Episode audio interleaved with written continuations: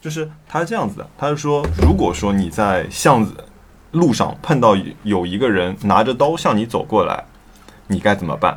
他说，如果你很远就看见他了，立即跑。嗯，如果说他已经进入你，比如说五到十步范围内了，马上找柱子或者桌子，然后如果身边有椅子，马上抄起来。他说，如果说这个人已经举手可以砍到你了，他说这个时候你需要用有勇气做一个什么事情呢？做一个这种跳水的动作，嗯，朝他朝这个人的举起来的手和他的脖颈中间穿过去。他是这是你唯一自救的一个办法。为什么穿过去？你穿过去的时候，他正好一只手可以卡住他的刀，他下不来，甩甩下来的时候，他已经没有办法发力发到你背后了。嗯，然后另外一个手，你有机会推他的脸，就你一定要这样钻过去。他说，如果你不钻过去，你就没有机会了。是啊？空手入白刃，只有脑子被劈开。看了很长时间，我不懂，哎，这这个东西怎么那么好看？大部分是颜值博主，但是我觉得这这种还蛮有趣的。还有什么那种呃户外的、啊，怎么在野地生灶啊，然后怎么烧水啊，哪种灶台它又不起烟，又能掩盖你的踪迹，但是它的热效能又很好啊，就这种东西。那这期我已经开始了。好笑。他说有一个上海一个男的去那个蜜蜡店去偷东西嘛，嗯，他是怎么怎么偷的？他假装看的时候用嘴哈一个含住，然后就空着手走出去，很 好笑。天哪！就他把蜜蜡含在嘴里，然后把口罩戴起来，啊，就走了然。后就走了。好厉害，还有视频吗？好聪明啊这人！但没想到有监控。哇！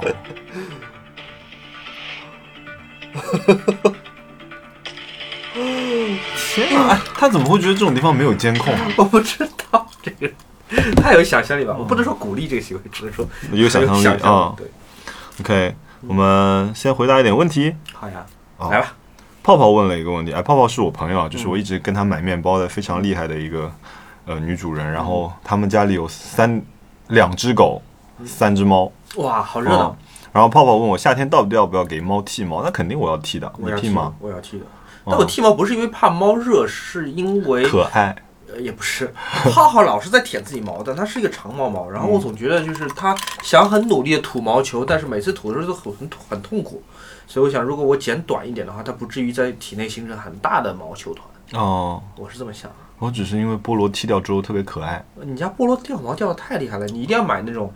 呃，饮水机给它喝，我觉得就是有自动循环功能的。有有有有有是吧有有对，但你要你要你要，我觉得它可能是有点脱水，你要你要最好下次去带它去医院的时候又问一问。我觉得它水喝的很多哎，因为我每天早上给它产尿要产很多，就是有观察它嘛。是特别你上次跟我说，而且因为我不给它吃零食的，所以它的猫粮又是很淡的，嗯，然后不存在水的问题，它就是掉的厉害。嗯，而且因为还有一个问题，我观察过这个家伙，它每天就是舔自己的毛，就是非常形式主义的舔一下，什么意思 他就是啪啪两下就结束了，啊？真的吗？啊，他？就不舔了，意思一下，就瘫在那里了。这有点像我早上起来挖化石一样，就是挖就挖了，不挖也无所谓。啊，就 挖两你你现在还在玩吗？呃两三天玩一次，我已经两个礼拜没打没开了吗？没开了。啊，现代人的热情真的来得快去得快，我我始终还是因为就是它反人类的交互导致我不太想玩了，是吗？嗯，好吧，而且 FF 七的重置版出来了，嗯，那 回答问题，回答问题啊，赶紧回答问题。呃，对，他说要不要给猫剃毛，那我们俩都是会剃。对，人生第一台徕卡怎么选？机身加镜头，我先说我的吧，嗯我正好最近跟我朋友秦思波录了一个节目，是我们给徕卡做了一个 talk show，啊、里面也讲到这个问题。其实我们我们不仅是在讲我人生的第一台相机是怎么配的，第一台徕卡是怎么搭配的，还回答一个问题，就是一万块钱我能不能买徕卡？一万块钱我要买嗯机身买镜头，能不能买徕卡？这两个问题的答案是同样的，是可以的。嗯而且我的第一台徕卡，呃，是一台我很喜欢的徕卡，就是一万块钱以内配的。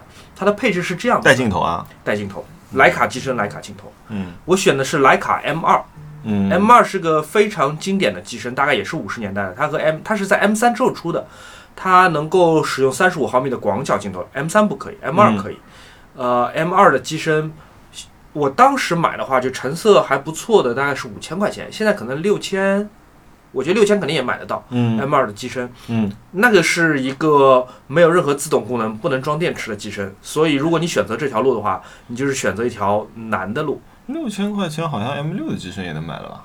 嗯，现在不行，现在不行。哦，嗯，M 二我觉得是这样的，它不带电池有有好有坏啊，它不没有自动功能，呃，有好有坏。好是在于它是一个几乎不会出故障的一个机器，这是一个永恒的机器，它从一九五零年代到现在七十年，嗯。你仍然可以用下去，可以用再用七十年都没有问题。嗯。而且这个机身也不存在说所谓那个过时不过时的，因为它跟 iPhone 不一样，你好像出了十你就要买十一，出了十二你就要买把十一卖了再去买十二。M 二这个机身它就是可以永远用下去的，嗯。就是就是好，这个机身就是很棒的，它跟徕卡每一代 M 数字机身是一样的，就那五 M 2 M 3千五千块钱花在机身上了，嗯，哪个镜头五千啊？Elma 五零二点八伸缩头，这是一个老版本的镜头，嗯呃，它光圈虽然不是很大，二点八一个标头嘛，但是这支镜头我很喜欢，在于它就是它成像非常的漂亮，我不能说精准或者说是锐度高，但它非常的漂亮。嗯而且这个镜头本身的设计很有意思，当它你不使用它的时候，嗯它是可以直接折叠在 M 二的机身里面的，把你的 M 二机身变成一个。像是一个也不能说卡片机吧，但至少就一本书这么大，那镜头可以完全伸缩进去，所以它本身是个古是典翻出来的镜头吗？不，它是从机身里面抽出来，哦，扭哦，拍摄的时候抽出来就可以拍了。然后拍完你把它塞回机身里面去，盖子盖上，这个这整个机身看上去就很薄。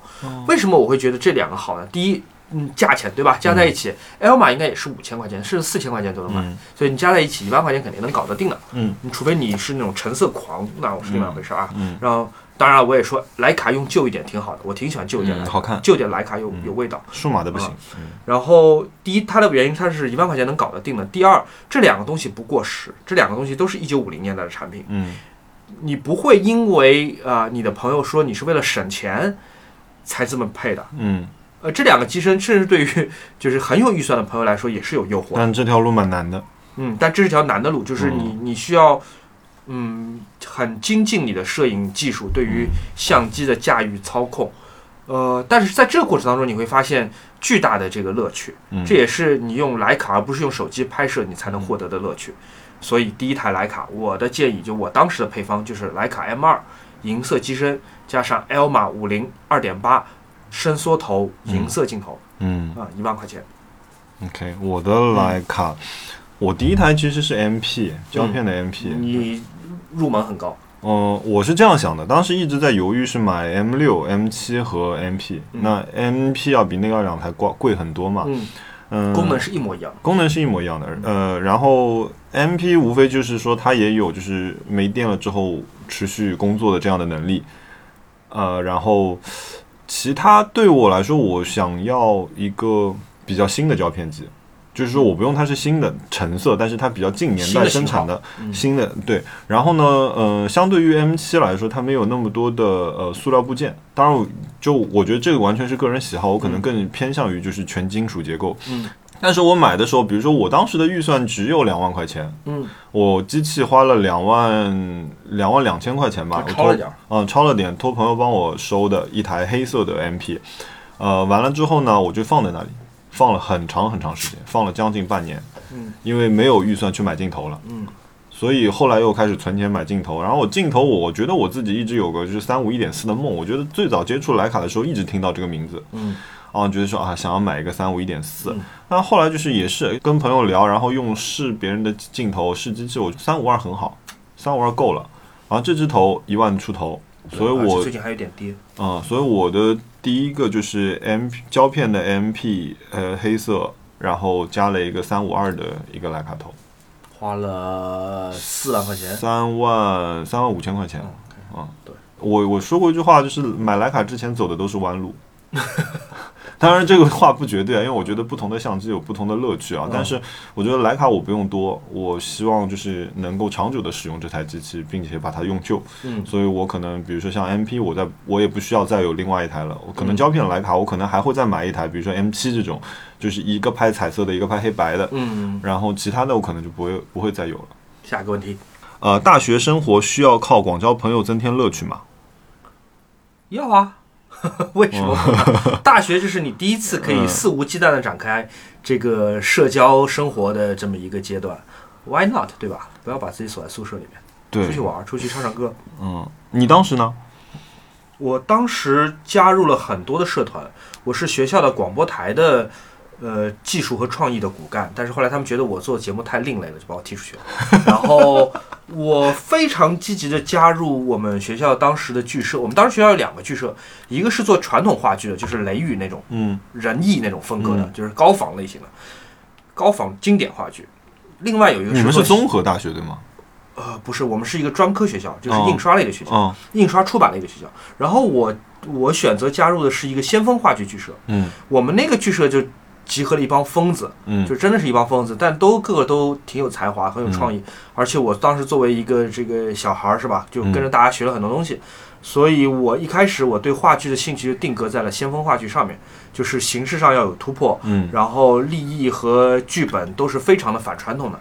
然后直到大三的时候，我和剧社的同事又产生了呃意见的冲突，因为他们打算排一遍《雷雷雨》，啊，我就觉得这个太背回叛了。归了嘛？对，我觉得太背叛了。就是我们先锋剧社怎么能够做，嗯、传统话剧？嗯就是我当时觉得很想通啊。回到主题来，总而言之，我觉得大学时候应该多玩啊。嗯，我我正好跟你相反，我同意大学时候多玩，这是我现在在后悔的一件事情。嗯我的整个大学生涯基本上全部扑在了做作业这件事？是吗画画设计，画画、做设计，然后做模型，就是我所有的时间都扑在上面了。嗯嗯，我现在回过头来说，你说是你觉得做那些东西挺开心的，但是我觉得你也少掉了很多交朋友的乐趣。当然了，我自己有一点点社交障碍。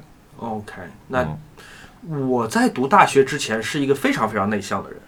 呃，我的父母跟我的邻居同学，可能高中同学还记得那件事儿。那个时候，那个时候的我就是。无法想象你是内向的。对我是非常非常内向的，我就是两点一线，学校加学校加，除非偶尔有的时候在高二的时候跟同学们出去踢踢球什么，嗯除此之外就嗯好像没有什么就群体性的一个生活。在大学里面，因为我是住校的嘛，嗯突然一下子就放开了，所以我觉得大学对于我的这个社会化的这个技能的锻炼还是挺强的。嗯好，你旅游的趣事，我觉得这一个问题我们可能回答不了，就是我觉得我们 对我们可以在之后的节目里面慢慢讲。嗯呃哦，这个比较实在的，养一只猫每个月花大概多少钱啊？我先算算我的啊，嗯，猫粮四百，哦我我猫砂一个月就要用三四百。哦，猫粮一个月四百，啊，四百可能不到，再加上猫零食应该有嗯，八百块钱一个月，两只猫。两只猫对对，啊，那我怎么花那么多钱啊？你花了多少钱？我差不多是要六百块钱一只猫，然后如果你再去剃它带它剃一次毛，那就是八百了。哦，对，我还没把剃毛这件事情算洗澡这件事情算上去。嗯，那如果我加上去平均的话，虽然不是每个月都剃毛洗澡，但是平均的话一个月也要一千块钱了。嗯，我觉得一千块钱的预算总是要给他的啊、我那两千块钱的猫碗如果不放进去的话，应该就是一千块钱一个月，放进去平均又更贵我都不给它吃零食的，啊？是嗯，吗？因为它肾不好，我不给它吃零食。啊是吗嗯，零食对肾不好是吧？就是万一有盐分过多之类，因为就是加菲的就有先天病，就是你得了解一下你的猫有没有什么，就是嗯如果是纯种猫可能会有先天病，然后是不是可以吃零食？不吃零食呢能省点钱。嗯，明白了。一天的时间你怎么分配的？我们就说个工作日吧。哦，因为我是自由职业，所以我也没有什么纯粹的工作日。我是说有工作的一天吧。有工作的一天，我经常的情况是，呃，晚上不是晚上，可能早上五六点钟做完工作才会睡，嗯然后睡到十一点，然后起床，呃，可能会看看客户的修改意见或者有什么嗯没做完的事情，然后录音之类的事情，因为需要比较安静，所以会放到晚上。中午可能还是会，比如说拍摄或者是写脚本，趁比较清醒的时候写脚本。嗯晚上基本就是密集的在剪片。嗯嗯，这是因为我我最近的看一个 Ryan 是说你就是连着三天只睡三小时，对，每天只睡三个小时，差不多嗯三四个小时。你今这样的话，你的工作状态能能维持吗？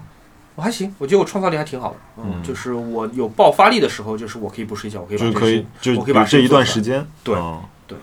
好，我我的话一般是我的工作时间其实是被固定掉的，嗯。八小时工作嘛。那业余的时间，晚上回到家里面，有的时候就可能吃饭肯定是在外面解决，解决完了之后，可能回到家里八点半九点的样子，那可能我会花两个小时看看今天想做一些什么事情，嗯比如说做做一些字字体的设计啊，或者画画啊。今天，但我可能就得选了，比如说我如果今，因为我差不多，比如说你想好好画一张画，差不多也要一个小时两个小时的样子，然后你想做设计的话，它可能就是可能这一个星期你得抽出三天来时间。就我的时间现在是变成一个模块型的，你就基本上知道你这几天不用加班，你晚上可以做一个什么事情。呃，然后一般来说，我睡觉也是特别特别晚，我觉得这样不是太好。就我一般到了晚上十二点，接近十二点的时候，我想说，哦，差不多，你今天可以停了，然后差不多要去洗澡睡觉了。但是呢，就是通常洗完澡之后，人不就特别兴奋嘛？就不不是兴奋，是清醒。我开电视玩看个片子，两点。这一般就是我就是这样一个情况。养猫花的最多的是钱还是心思？那肯定是心思啊。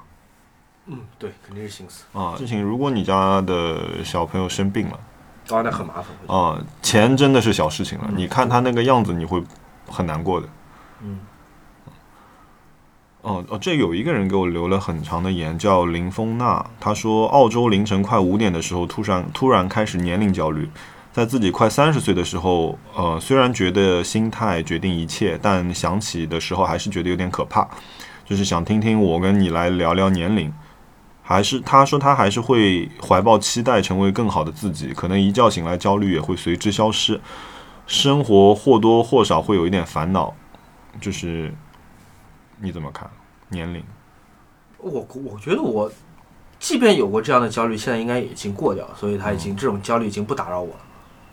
嗯，但我能理解，我能理解他说的这些。嗯，我觉得三十岁是一个非常非常好的年龄，就是。你有一定的知识，但你也不是知道的太多。好奇心还在，阅历也有。对，然后你也有财力，然后你也有一些人脉，你可能更容易做到自己想要做的事情。哦，哦，我觉得三十岁应该挺享受的，就而且你的身体机能也没有开始那么明显的退化。嗯，是的。嗯，所以我觉得就不如想想看你你最近想干什么事情。嗯，对。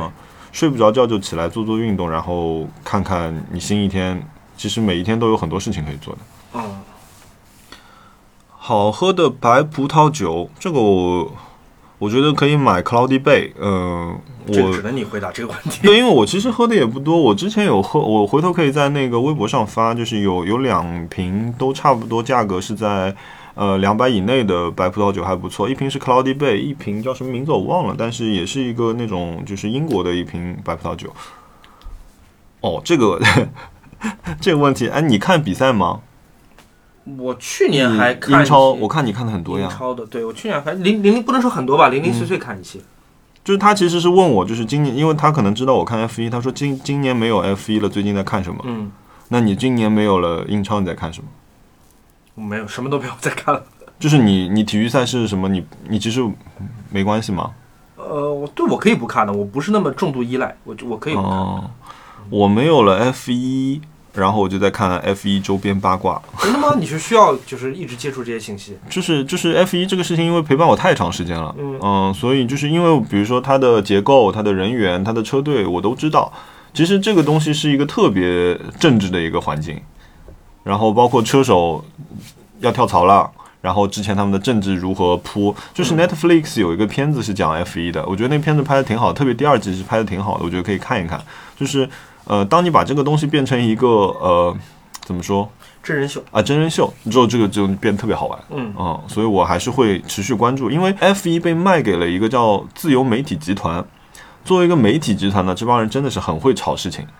找 Netflix 是从他们开始的，然后找 WK 去全部重新设计了整套 F 一的 Look and Feel，让它变得更加的像一个游戏，也是这家他们在做的。所以我觉得他们也一直没有让这件事情冷却掉，即便在今年至今一场比赛都不能跑的情况下。嗯嗯，明白。香水香氛，夏天来了该用什么好？这个问题还是得让给你我，下次都没有任何想法啊。那你平时用什么香水多啊？呃，因为我知道你喷的。我有一瓶 The Labo 是 The Labo 的公关送给我的，蛮好闻的。我有一瓶爱马仕是爱马仕的公关送给我的，也挺好闻的。我还有一瓶香奈儿是香奈儿的公关送给我的，但是非常非常难闻，所以 我主要还是用了 Labo 和爱马仕。我夏天用的，哎呦，我这个真的不知道怎么怎么念，这这个名字 c o m d e g a s 没有，它上面这个 Blue C，让我来看一眼，Blue Blue Blue 是不是念不出来？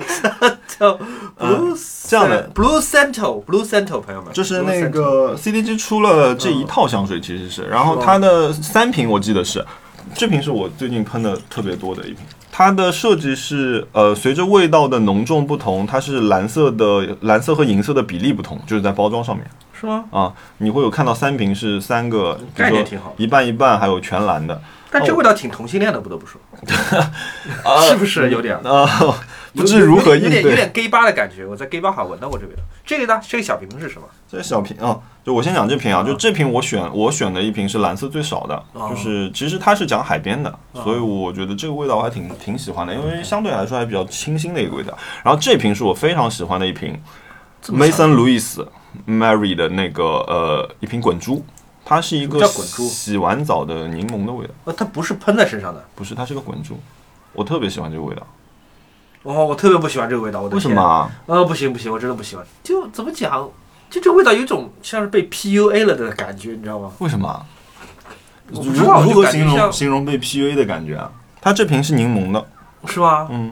哦，我不喜欢。因为我觉得这特别像洗完澡之后，就是身上香香的那种味道。我这个很多是跟童年记忆有关的，就是如果你童年里面就是你洗完澡时闻能闻到柠檬的味道，你可能以后也会喜欢这种味道。这是舒肤佳舒肤佳柠檬香皂的味道，你可以用达克瓦尼拉洗手。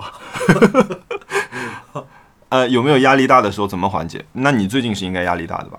压力大抽 啊，不对，这个不能说。朋友们，我那个没有没有抽。呃，压力大的时候我还干嘛呀？抱猫玩猫，我跟小熊猫说话啊。哦，是的，我跟小熊猫说话感觉会好一些。它理你吗？它不太理我。青春期的小孩都不怎么就是听家长的。对，不太听家长。会做什么运动吗？嗯，健身。我在健身房踩自行车踩很挺狠的。其实我应该踩真的自行车。我其实我应该跟你们一起出去玩去。对啊。嗯。哎，那下次我叫你。好呀。嗯，压力大的时候怎么缓解？我压力大的时候。我压力大的时候，一般立即放下手上所有东西，出去走一圈。嗯，就我觉得也是个好办法。嗯，你就比如说你同同时润四五个项目的时候，嗯，啊，确实，当大家的节点特别靠近的时候，你压力会很大的嘛，因为所有人都在问你要东西。那这个时候，我真的就是把电脑一关，我出去了。我可能给自己个二十分钟的放空时间，抽两啊不不抽，就是在二外面呼吸新鲜空气两 两分钟，然后回来。有一个，这个我觉得可以答的。这么多种家庭咖啡制作方式，最喜欢哪一种？我喜欢越快越好的。就我对咖啡不挑。嗯。我不太懂咖啡。那你为什么喜欢快的？因为节约时间。哦。我说实话，我喜欢，如果咖啡能够像农夫山泉什么三升装那种，我都喜欢那种，就直接拧开盖子倒出来的。那不是 Able 买的那种吗？我不知道他买过，他买过这种。他那天身上有这种咖啡吗？他有，他那天那他那一期的时候，他说了，就是他早上是拿苏打水兑那个咖啡。我以为他说是咖啡粉什么之类的。不是不是不是，就是一一大盒，哦，就是都都都不会不会坏掉吗？难道？不会不会不会，因为是成熟制品嘛，它不是说那种就是现冲出来存在那里的。好，可以，值得买。我是特别快的，呃，有放冰箱的冷萃，嗯，和粉我都有。啊，特别慢的也有，要烧水慢慢冲的，呃，看心情的。所以，嗯，家庭制作方式，我觉得看你的需要吧。如果你喜欢这个东西的，你也喜欢闻咖啡香气的，因为如果你用手冲冲咖啡的话，家里确实会香一阵子。所以，我觉得你喜欢这个味道，你可以用。然后手冲的话，我觉得最好的入手肯定是哈里欧的那一套那一套啦，这个价格成本不高。然后壶的话，我会推荐巴慕达的烧水壶，因为那有了那把壶之后，呃，你不再需要有一把专门用来手冲的壶了，你直接那个水烧好了，你直接拿出来冲就可以了。那个壶嘴的设计的弧度非常好，出水很好控制，其他就没有了。我觉得当你知道你你一个人喝的量是多少的时候，你用什么程序都可以。我懒的时候就直接往杯子里冲，然后心情好的时候拿个好看的，比如说玻璃分享器来冲，都会有。来，熊主播，你这个月买了什么？这个星期买了什么东西？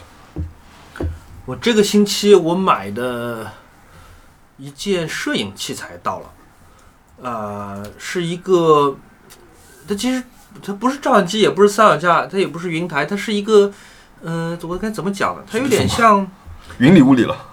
呃，它像什么东西？像个小蛋糕大小的这么一个小车。它是一个土耳其的牌子，叫 Edelcrom，嗯，它能干什么？它是个云台，就是它自己底下有轮子，它也能旋转，也能直行，也能平行，它能用手通过手机控制。嗯它能达到什么效果呢？就是你把你的相机铆在上面，嗯然后你通过 App 来控制，比如说选择一个点，打比方说你的猫在地毯正中央，嗯这个车可以架着照相机绕着你的猫走一圈，嗯，然后同时相机时刻对准你的猫。哦，像一个坦克。对，像一个坦克，而且这个这个过程是完全自动的。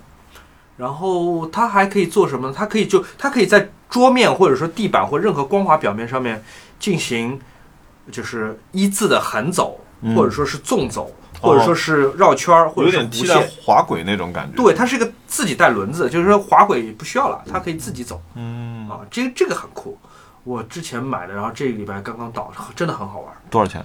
哦四五百美金吧，我记得是。四五百美金因为真的太太久，因为疫情五七三十五。很久没有那个没有很久就是不能发货了。其实你就是买了个 带热靴的遥控车对是的，啊是这样子的。啊，所以一个遥控车加上一个呃自动锁定的云台，嗯，它效果很好，效果真的是吗很？它非常稳吗？挺稳，非常非常稳。它有点像《黑客帝国》里面那个旋转摄像机围绕着 Neo 拍出来那个效果，就哦，这么好的啊。绕一圈儿，哦，很而且很准，真的很准。就是我把光圈开到最大，然后最近距离对上焦，它绕一圈儿回来焦还是准的。就是所以你这个机器做的非常的智能。啊，被你说的想看。对，然后我比如说我我我在它拍摄的过程中，我设定好路线，对吧？嗯，我把它抬起来，嗯放到另外一个位置，嗯它能自动恢复路线，回到原来。回到刚刚那个地方吗？对，这有点像扫地机器人一样，扫地机器人没那么聪明的，是吧？嗯反正就是我不知道是怎么做做到的，而且我也没想到说这么智能那个东西好像也不是个摄影强国，是不是德国研发的？不是嗯瑞典、丹麦研发，是土耳其的，嗯，所以我觉得还挺挺震惊的，真的是业界呃呃唯唯一仅有的这么一个产品，所以贵点我也愿意买。然然后其他我还花了什么钱？我电视机还没有买，我虽然许愿过我想买，但是我还没有还没有买。呃，因为我看到三星好像出了一个无边框的一个新的电哦，视机，也是那个 QLED Frame 那个的嗯 Frame 那个系列，嗯，没有任何边框，我我想买那个，但现在还没有开始发货。嗯，然后多少钱？呃，Q- 那个 OLED 我不知道价钱，的话我不知道价钱，三五万吧可能。嗯，那我挺想买的，我只是说想买啊，就想买不代表一定会买，或者也不代表买得起。我还想当皇帝，对吧？就想想是没有用的，就我只是说我想买。然后另外一个没有花钱，但是我也可以分享一下，就是明基的公关送了我一个小的投影仪，嗯，那投影仪售价大概是一万块钱吧，叫 GK 一百。呃那个小投影仪很羡慕。那个就是跟 Sonos 一样大小这么一个小东西，Play 一，对，跟 Play 一差不多大小，跟 Sonos 的 Play 一差不多大小的一个小东西，叫 GK 一百，大家可以搜下图，那东西长得蛮好看的。嗯，呃，我还没打开试用，但是我看了它的介绍，就是说它是个超短距离投影仪，嗯，我可以随时随地把它拿起来放在某一面墙前面。Sony 之前那个很像了。嗯，对，但它可能比索尼那个亮度要高，然后各项指标要好一点，毕竟卖哦一万块钱。呃，然后这个机器长得也不丑，嗯，然后它投射能投多大？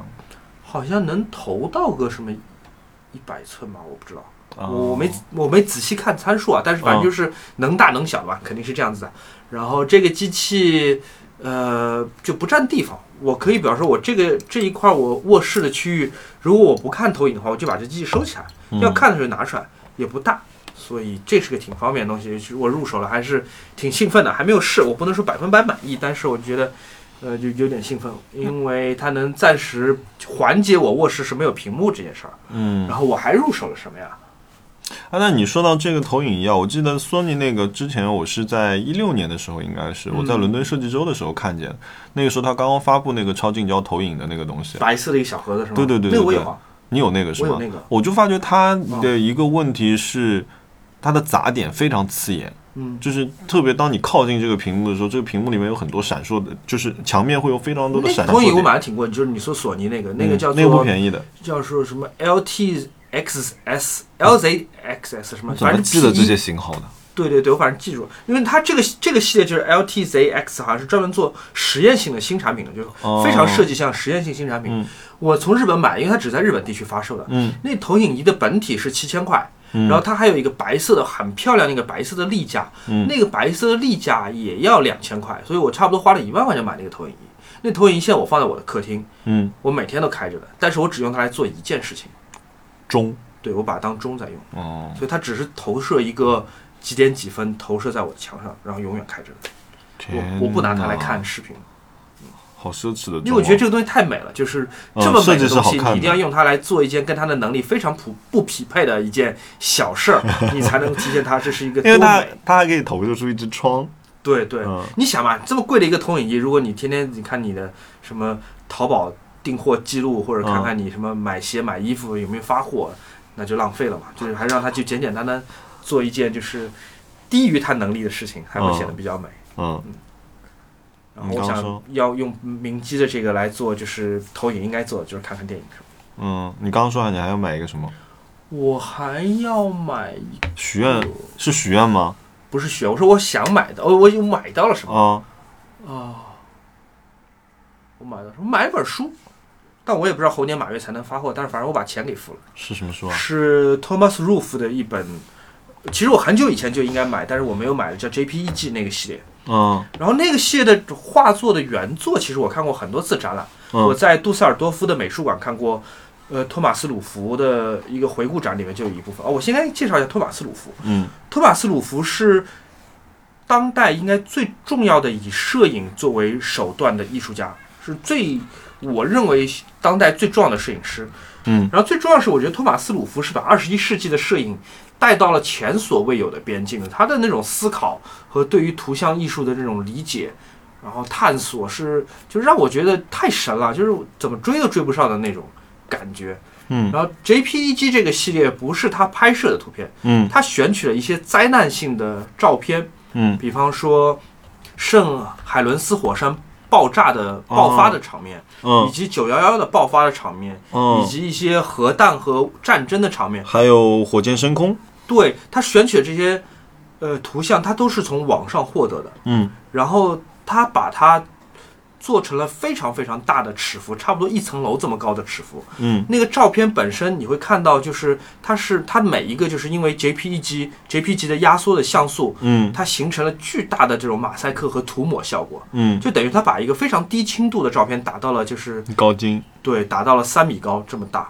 然后它嗯体现了一个什么意义呢？就是就现我们现在人类观察世界已经不再是靠肉眼或者说是靠精致图片观察了，我们就是靠网络上那些二十 K、五十 K 的这些低清图片来观察世界的。甚至觉得前两天我还嗯跟同事在聊，我觉得很有趣的一件事情。我说我刚刚接触电脑的时候就有 GIF 这个东西了，嗯但是如今将近十几年过去了，嗯，我们依然在用 GIF。对，就是人本身对于照片多清晰不在意的，只要它是能够传达信息。比方说，你想想，想象九幺幺当天，你一张二十 K 的低清图片就已经让人就是震撼了，就是嗯包括甚至过了二十年之后，我们再去看九幺幺，嗯我们不需要高清图片，就是一张全部是马赛克的照片，有能够立刻让我们回想起来到底是什么样的事情，嗯就是那个可怕的记忆。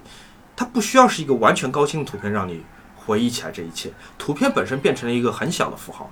所以我觉得托马斯鲁夫，托马斯鲁夫他的所有的系列，他所有的一个又一个的创作，嗯其实核心的命题就是关于观察世界。他有一组照片是和欧洲很重要的一个天文台嗯，来拍摄远远方的星系。哦他还有一个在大学时代就我看过他 Portrait 那套。对，那他一九九一年他有一个系列，因为一九九一年海湾战争嘛，是嗯大家在新闻上第一次看见无没有人的战争，就导弹一发又一发击中伊拉克首都巴格达，嗯，然后美军在千里之外通过夜视仪，就是绿色和黑色的那种夜视成像仪、嗯来观察。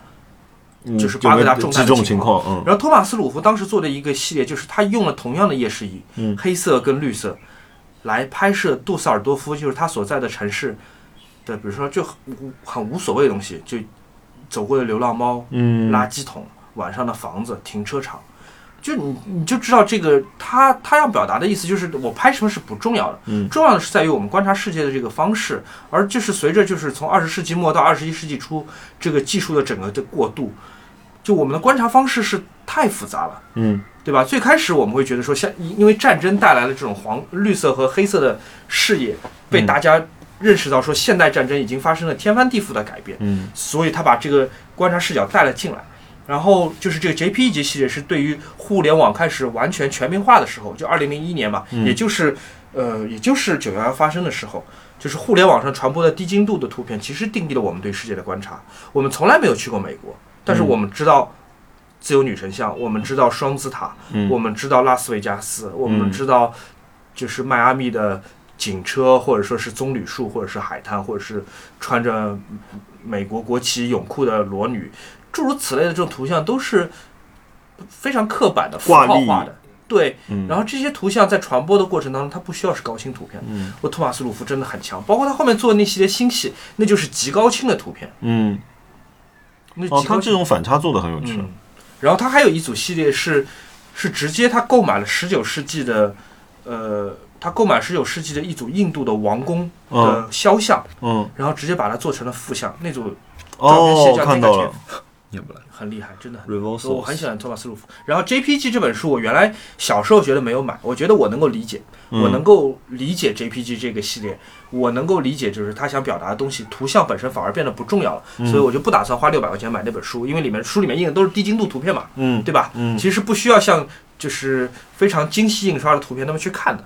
但最近我就觉得说啊，太重要了，这本书这个行为本身很重要。，对这个这个系列是常看常新的，所以我觉得还是应该买一本，多少钱啊？六百多吧，加上没涨，价啊。嗯，没没涨价。真羡慕呢！为什么我要买的书 变成理财产品了对？啊，你说到这个，我想到一个摄影师，呃，摄也是一个画家，但我不记得名字了。就是我说你可能知道的，就是他记录了，呃，他给城市里一些疯狂，就是怎么说，精神压力很大的上班族们那种很奇怪的姿势，他拍下来之后，他有两本书，一本书是照片，一本书是他照着这个照片画出来的。你知道那个人吗？呃，是我来，我我我知道我把那本，书我知道，我知道是谁。是是这本，Robert Longo《Man in the City》这本书我蛮喜欢的。这本书我哎，我记得我好像说过，这本书其实是我有一次在日本玩的时候，哦，然后我去了哦，那个如果你在你下次有机会去表参道那边有一个书店叫 Mark Jacobus Book，Mark Books，就 Mark Jacobus 开的书店叫 Mark Books。就你想一个 fashion 品牌开的书店会怎么样？应该全是 fashion 的书，对吗？嗯，就其实我抱着那种就是没那么大兴趣的状态跑进去看了一眼，然后我翻了几本书之后，店员给我主动推荐了这本书，就我还挺惊讶的。然后他说：“哎，因为我我好像翻了 William Eggleston 啊之类的那些，嗯就是我熟悉的那几个人。嗯，然后店员就给我推荐这本书，他说这本书你也许会感兴趣，啊，挺好奇的。然后我就翻了一下，然后我就哎我看了一下，很喜欢，因为它里面记录的都是那些人在一个完全嗯，精神不太那么对，就是人表现出非人化的肢体，这我我挺我挺喜欢他作品的，就是他嗯。表现出一种人被异化的，而且人都是穿着着好像是在穿的非常资本主义。世界里面一个生产链条里面一个办公室的白领，就是任何一个正常的就是社会的一份子，一个齿轮，嗯，然后突然之间把它给予一个被异化了的，有点像那种呃精英主义的那种压抑情绪释放这种感觉。不，他我觉得他可能不一定是精英主义，我觉得他更是在把这资本主义比作一个系统的同时，嗯，他在拍摄一个个崩坏掉的齿轮，崩嗯坏掉的螺丝。是，所以他这种共情感是很强的。一方面，我觉得他拍的人就好像就是你我；另外一方面，嗯你会觉得就是这些人他表现出来的这些被扭曲的、被异化的这个状态，是我们呃非常惊讶、错愕，但同时又很渴望的。我不知道，我可能是这样子。但是他有趣的点是嗯，它还有一本影集是照片，嗯，跟他是一模一样，可以对应着看。是吗？对，嗯它是真的拍了这些人，然后又把他们画出来了，嗯这一点很有趣。然后啊、我当时出书店的时候，我没有买这本书，我买另外两本书，我已经不记得我买的是两哪两本书了。然后我就坐在那个地铁上面，然后我就要坐到很远一个地方去吃饭，嗯我一路都在想这件事情。嗯，然后我想说，嗯，既然那么喜欢，那还是买吧。去不去 eBay 或者去亚马逊买吧。一搜这本书是九零年代，老早绝版了，嗯，立即立即回去吧因。为绝版应该是会卖了很多很多倍，就反而在书店里面会买哦会便宜。对，然后我就结果就是在路上来回就是损失了一个小时的时间，然后立即回书店，然后我一进去那个店员就冲我笑，就帮我把这本书拿出来了，嗯然后我就买了。嗯但是我他那本就是照片的那本我就没买到。嗯嗯 Maximal Park 一个乐队用了他的一张照片来做封面。哦知道。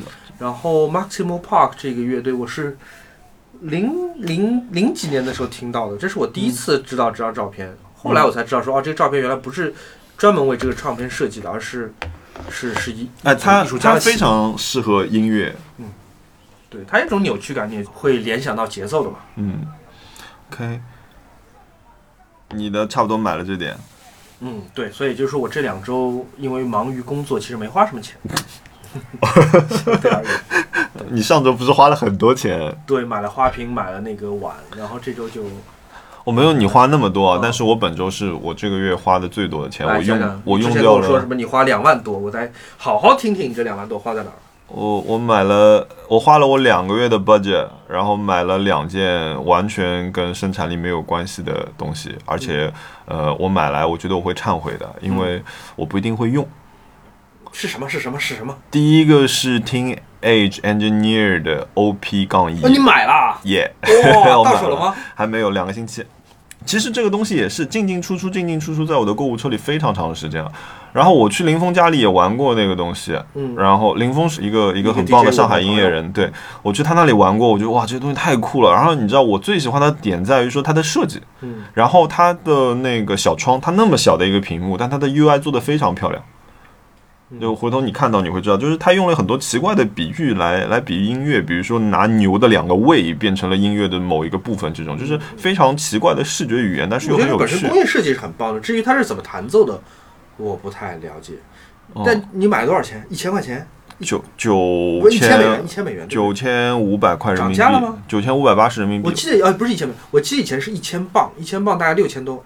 就它第一版复刻的时候，呃，第一版出的时候是六千，嗯，啊、就是像我们这种就是年轻的人，第一版就买不到嘛，就是那买复刻的时候就变成了九千五，呃，一千，它官网写的是一千三百呃美元，那但是漂它运全球它需要八十五美金。嗯那我找的这个代购对，进来还要交关税。我找这个代购呢，它差不多九千五百呃八十块钱到手。那我觉得说，迟早你是要买这个东西的。而且就是我当时也问了林峰，我就说我看到一个二手的，价格相对低一点，差了大概一千多块钱。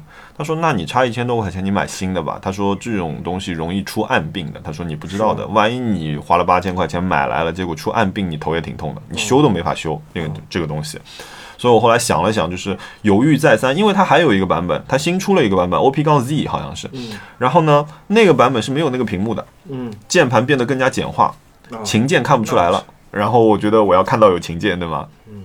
还有最重要的是，我天天想的那个小屏幕它没有了，嗯它变成了说你要下载一个它的软件，把你的 iPhone 放在那边作为你的屏幕来使用。我不想要那样子，所以我我想想了想，然后那天在我就是没有那么清醒，着急要去开会的情况下，点了购买，然后立即付钱。我有那个小的 calculator，哦那个 calculator，但我到现在不知道怎么玩，别人朋友送给我的。它是可以编程的，其实是吗 cal 嗯 calculator 需要可能 calculator 我记得一共大概有七八个吧，嗯就是每一个负责的东西是不一样的。我不知道你那个是什么颜色的，就是我同事他有，因为他知道我要买这个东西，他那天拿来给我玩了。嗯然后嗯，他有一个是 beat，嗯一个是呃模仿工厂的声音的。嗯所以它里面的声音元素全部来自于工厂，对。然后你可以编，根据节奏，它有 techno、disco，还有哪两个？反正它有四个节奏，嗯呃，你可以根据那个来。然后另外一个就是打鼓的，嗯，所以你要有那么一排放在一起，然后你就可以开始演奏了。好的。等到你把你的 OP One 拿来教教我吧。啊，对，其实我们应该介绍一下嗯这个、你来说吧，这个品牌说。Teenage Engineering 这牌子。嗯，我闲鱼看了一下，有人在卖，确实会便宜一千块钱，然后底下大家都在喊什么理财产品什么的，可见这东西是真的会涨。这个东西，其实你说这样一个一个产品，我觉得它是值这个钱的，嗯，因为它的设计也是好的，然后它这牌子也是酷的。对，而且没有一个牌子做了这样的一个音效产品。对我在我我在想讲之前，那我应该先跟朋友们说一下，这是个乐器啊，啊这是朋友们，这是个乐器。但是这是一家二零零七年成立的，创始人是三个人的这样一家小的科技公司，嗯算是创业合创业公司吧。然后他们，呃，我买的这台其实是他们的最早的一个产品，就就是他们的梦想合成器，他们叫。嗯然后 OP 杠一是它的型号，嗯所以其实这个这个产品到现在已经有十年了，OP 杠一从从发布到现在应该超过十年了。很经典的一个东西。对它至今在市面上你还是没有看到一个类似的产品，就是集成了便携哦，它是可以用电池的，嗯就是你带一根三点五的线，你可以带到海边去，自己带一个小的 speaker，你就可以现场玩了。嗯，就是说。集乐趣、便携、好看的设计、强大的功能，就是我觉得你这听这个上去像是收了钱了，已经感觉已经是像是收了钱了。我给他们进贡了，然后疯狂的夸他们但是，对我会发照片出来，到时候大家看到这这个东西，真的很美的东西。虽然我不知道怎么用，但我说实话，我也得想拥有。就是他们的产品就是都是怪怪的。比如说你刚刚说的那个 calculator 嘛，嗯，它其实长得就跟一个计算机，就你把你家的电子计算器，然后把它的壳子拆掉，然后它就长那个样子。然后呢，它好玩的地方，你可以自己再给它买一个计算机的壳子。啊，是吗？你可以买给它买一个壳子，买一个壳子之后，你要损失一个什么东西呢？就是上面那个吊环，你要掰掉才能装到那个盒子里去，那那个才几百块钱，所以无所谓。也不便宜哦，上千的哦。没有，我记得几百块钱吗？不是。呃，我记得是在七到八百左右，嗯然后有一个金色的稍微贵一点，应该是上千了。嗯，对，我觉得之后我会把这个网站分享给大家。哦，他们之前还出过一个很搞笑的东西，那个手摇游戏机，你知道吧？哦，我知道了，那个很好玩。嗯，就是他们会出，他们是结合了好玩的东西，然后好看的工业设计，嗯、甚至是把不相干的两个东西放在一起，然后这种 mix 蛮有趣的。我之前买过另外一个乐器，也是我觉得纯粹觉得好看好玩，我买回来，但是买回来不会用，嗯就荒废掉了。是叫雅马哈的 Tenori On，它也有两个是版本什么样子啊？Tenori On，T E N O R I，Tenori On，那是个真的很很美的一个机器。哦，Tenori On 对，它有两个版本，一个版本就是你在按按钮啊，好好看对，哦。很酷很酷的，就是一个版本，就是你在按按钮的时候，你你按的所有的按钮点阵，它你对面的人也能从它的背面看到。另外一个版本是简化，就只有你这一面能看到，而且不能装电池。哇，这也太好看了吧！非常酷的那个。我在 YouTube 一直在看他的那个演奏的视频现在价格是六百欧，啊，这么便宜吗？哪个版本的？橙色的那个？零七年的，可能当时售价吧，应该是。应该是当时售价对。哇，这个太酷了吧！嗯，但橙色这个就是便宜版，橙色是塑料的，哦，然后背面是看不见的，银色是钛金属的，然后你别人对面能看得见。我给大家形容一下这个东西长什么样子啊？这个东西差不多应该是一张 A4 纸折成方的，差不多二十厘米呃长宽的一个正方形。然后它四周呢，它有点像一个放大的那个那个呃 Apple Watch 的这样一个形状，然后四周有一圈粗边，然后它的中间呢就只有点阵状的二百五十六个点阵，二百五十六个点阵二百五十六个点阵，每个点都代表某一种音色或者某一项功能，嗯，它可以被点亮，也可以被点暗。然后整个产品只有一个颜色，就是银色，嗯啊，非常漂亮。他们雅马哈跟一个艺术家合作做的，就没有前代产品，也没有后代产品，就就这么就一点独一个独一个。这个而且它 UI 设计非常美，对，哇，这好好看哦！我现在在放的就是它能演奏出来音乐，它有一点像，呃，那种，就因为它是这样刷过来的嘛，嗯它按照这个频率，它音序器就是对，这个频率刷过来，然后你可以不同启动不同的点，但但是它触发那个点之后的那个动画很好看，对的，就每一种不同的音色，或者是它是一个呃触发形式，它的出来效果是不一样的。哇，这个东西放在那里装饰就很漂亮哎。大家有兴趣的可以去研究一下啊。嗯，我觉得这个可以种草，这个东西不知道现在二手多少钱，完了我又被我买的时候一万块钱，一万。嗯，涨价了当时就，我是十年前买的，然后荒废十年。告辞。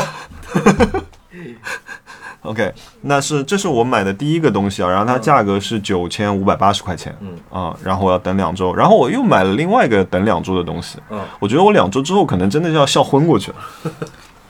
拆快递的快乐。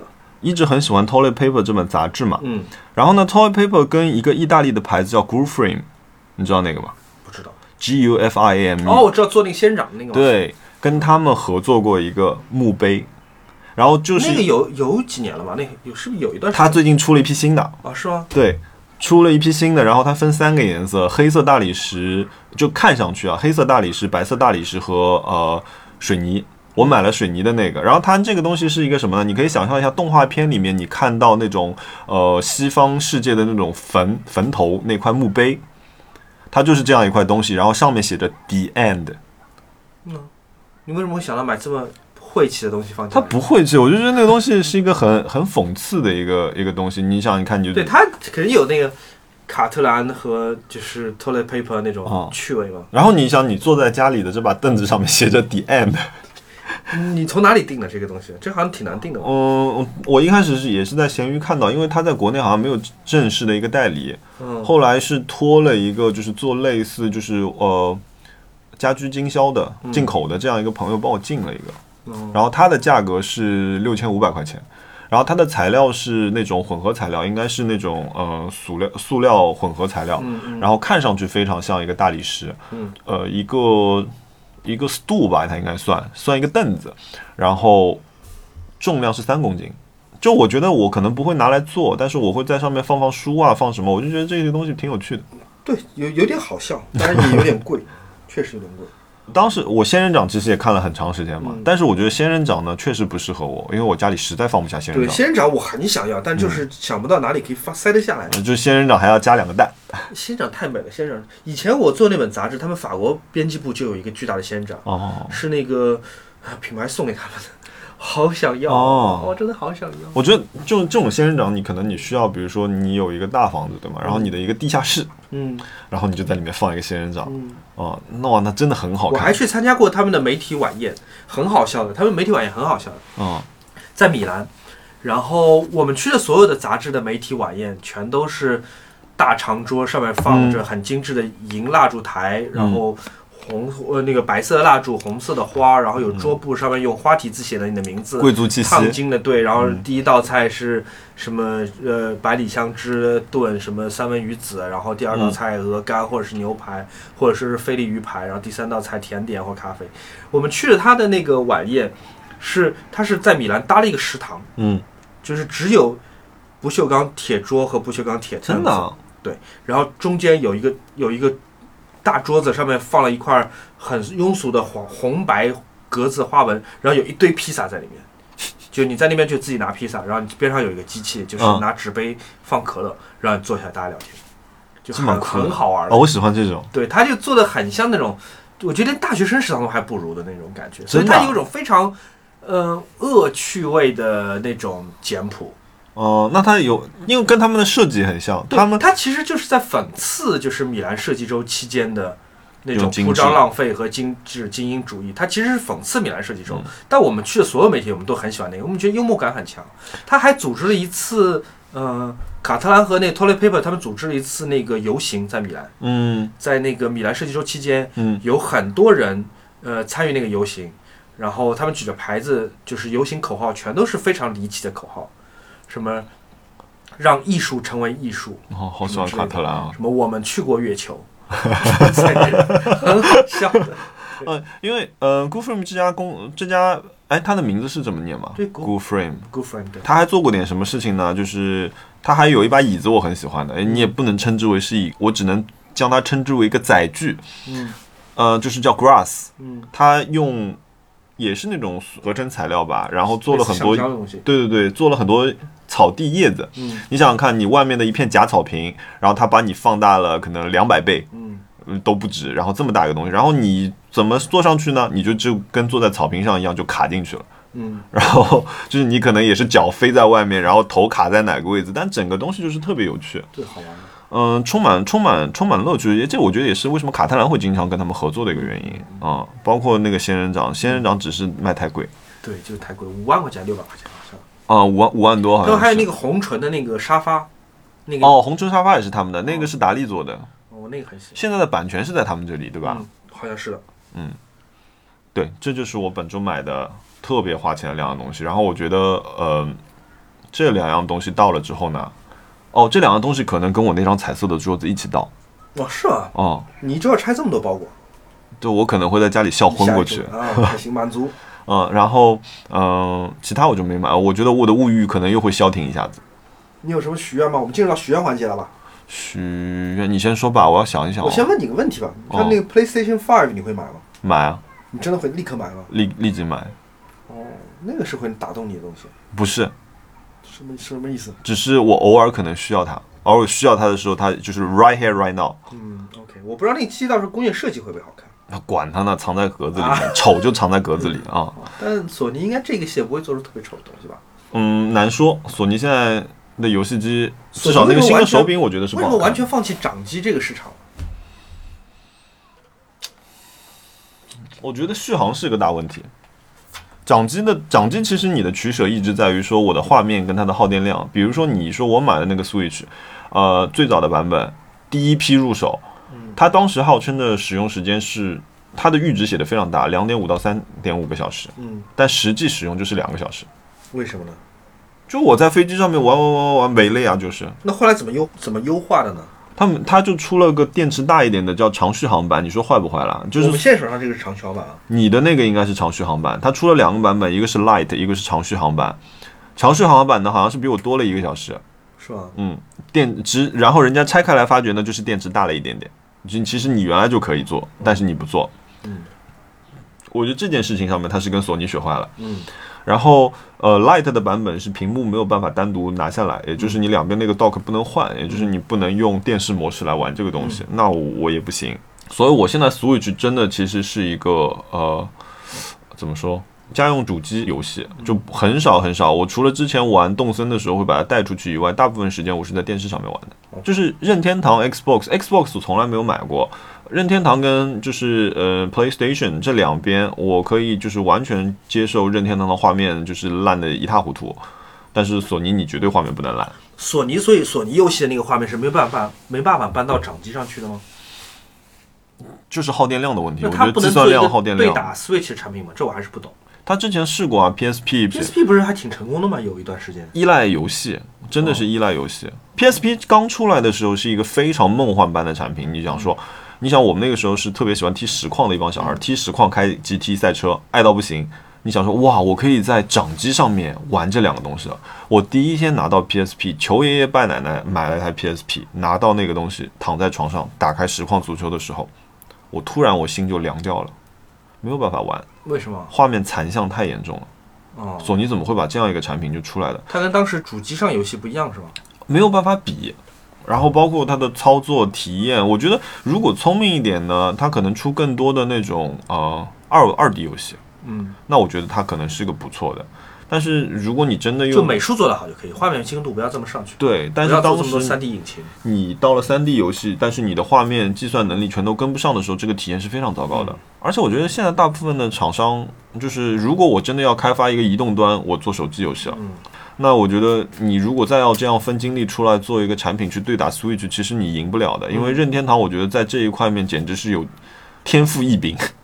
主要任天堂它那些游戏的那种气质，对吧？嗯。就可可爱爱、多多姿多彩，嗯。就还特别适合掌机，对对吧？你拿出去玩会，你你会觉得这是个没有压力的东西，然后对，就而且它看着就是又萌的那种感觉，就是它也不需要。就如果你是个恐怖型的，或者说是气氛感很强的，或者说是一个有大量爆炸场面，那你这个运算压力就会很大。嗯但，如果你就是可可爱爱跑来跑去，运算啊又不能说不大，但一定应该没有索尼。你想定那个马里奥网球，该就是给你换换贴图呀。对啊，嗯，所以 PS 五我应该是会买的，好，而且应该是第一批。这算是一个你的许愿，对吧？被我讲中了。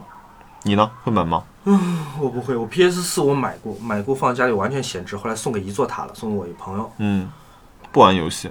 对我其实，在动森出来之前，我已经很久没有打游戏了，我连手机游戏都不玩了。嗯，你上一个玩的游戏你还记得吗？Doom，这个我在 CBV 播客的 Nice Try 里面讲过的，就是我到现在还在玩 Doom 二，这是一个一九九六九七年的游戏，哦，然后后来移植到手机上来了，就是画质什么还是很巴比特的。嗯，就是那种主视角射击游戏对，它是一九九六年的游戏，我玩了二十四年。啊。你你就是哦，我记得它就是节奏很快，然后又有外星人之类的是吗？说，因为它的像素太低了，以至于你看不清楚那是外星人还是什么东西。然后那个游戏我零零散散就是玩了二十四年，当中可能玩过一年 CS，但除此之外，我是一个总的来说对游戏无感的人。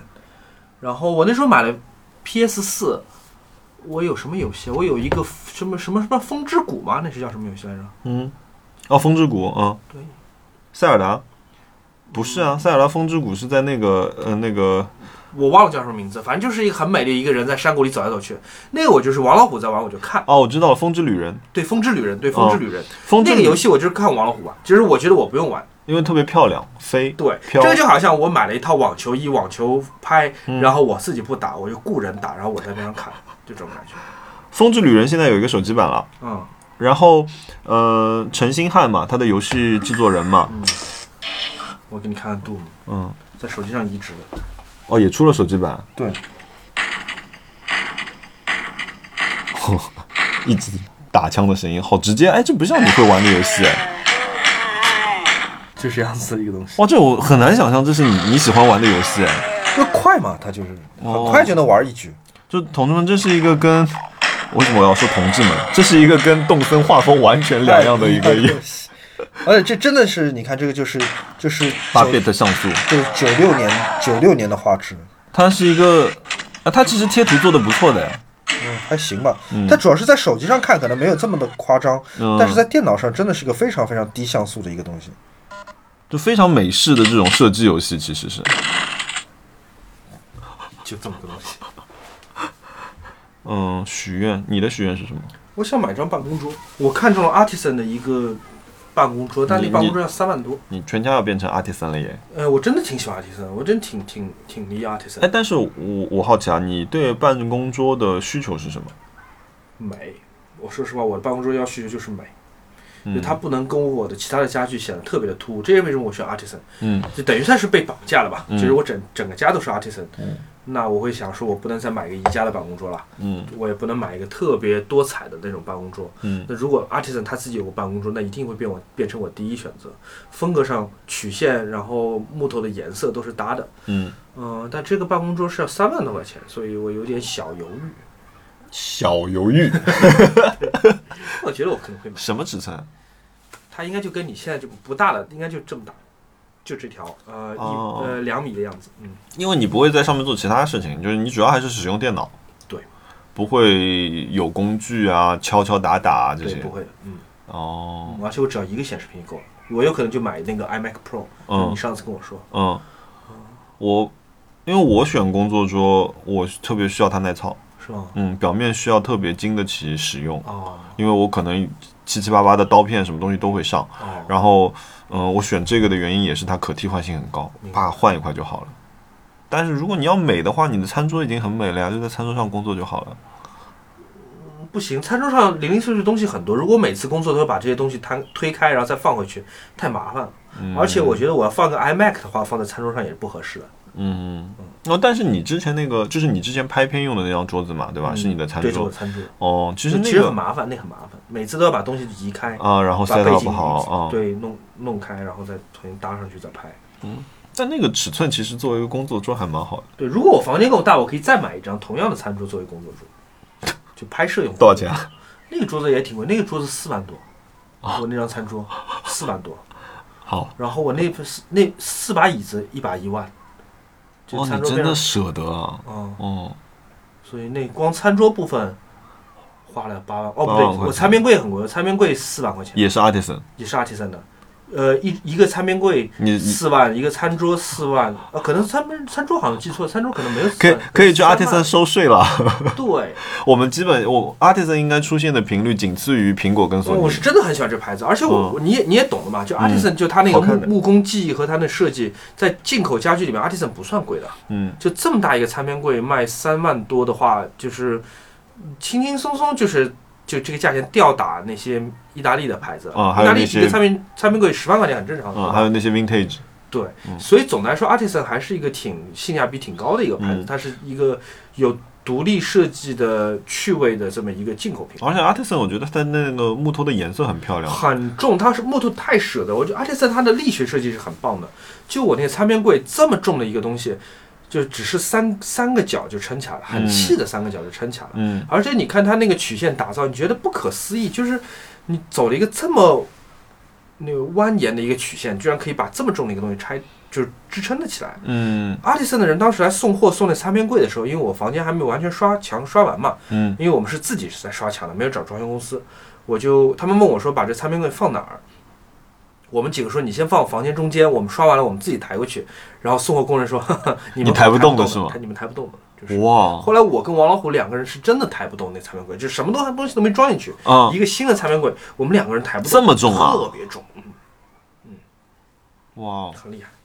嗯，但是我我就看到它，我是觉得它那个颜色，因为我很喜欢看，呃，就是这种木木质结构互相镶嵌的这种家具啊，我很喜欢看它的那个接缝。其实好不好都在那个地方，技术好不好都在这个位置了。是的，啊，你手摸上去是顺滑的，没有用腻子来补，那这个东西一定是非常讲究工序的。对，许愿讲完了，哎，你那个八万八千八百八十八怎么样了？那是什么？我已经忘记了，同志们，这个人第六期节目，这个人说那个三张钞票哦，对哦，对他现在已经忘记了。对，上个礼拜的事，我现在已经忘记了。啊，那个反正就继续放收藏夹里看着呗。哎，有一天他从收藏夹里消失了，你是什么感觉？那个我不会买的，太贵了，太贵了。如果明天出来一个巨有钱的项目，我不会买。就是我现在也有八万八千八，我口袋里有八万八千八，我也不会买。我觉得，嗯，哦，不是那么着急吧。好，好了，放歌吧。你今天今天你选歌吧。那今天给大家放的这首歌是 La Chica 的 Oasis。